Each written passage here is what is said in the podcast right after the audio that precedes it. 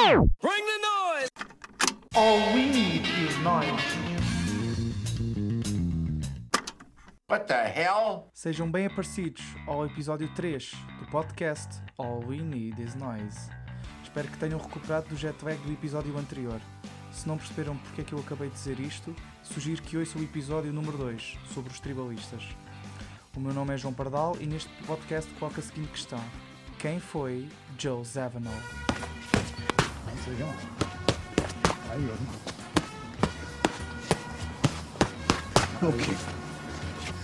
To keep well and healthy and coordinated, which I do uh, need in my profession.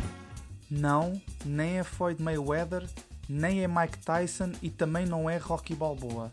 Que eu saiba, eles não tocam piano. É nada mais, nada menos que Joe Zawinul, num exercício de aquecimento antes de um ensaio.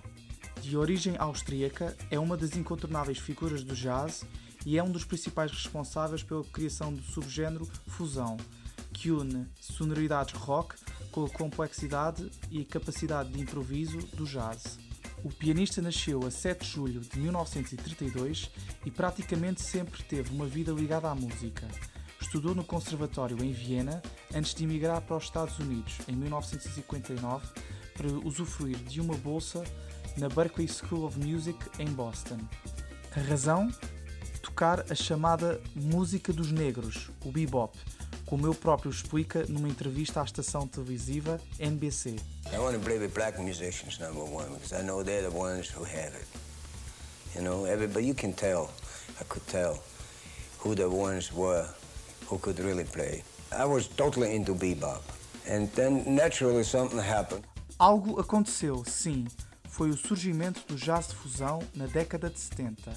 Depois de ter sido integrante no quinteto e sexteto do saxofonista Cannonball Adderley em quase 10 anos, o pianista austríaco foi um dos pioneiros deste novo género musical.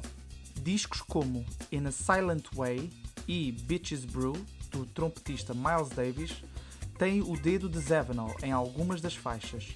Por exemplo, o tema que abre este último disco, Pharaoh's Dance, foi composto pelo próprio.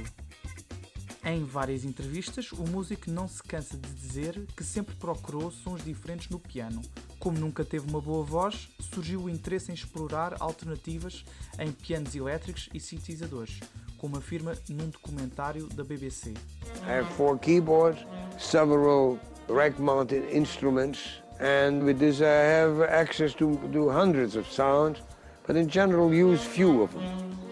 If I can get out of one instrument five sounds, deep, then I'm very happy.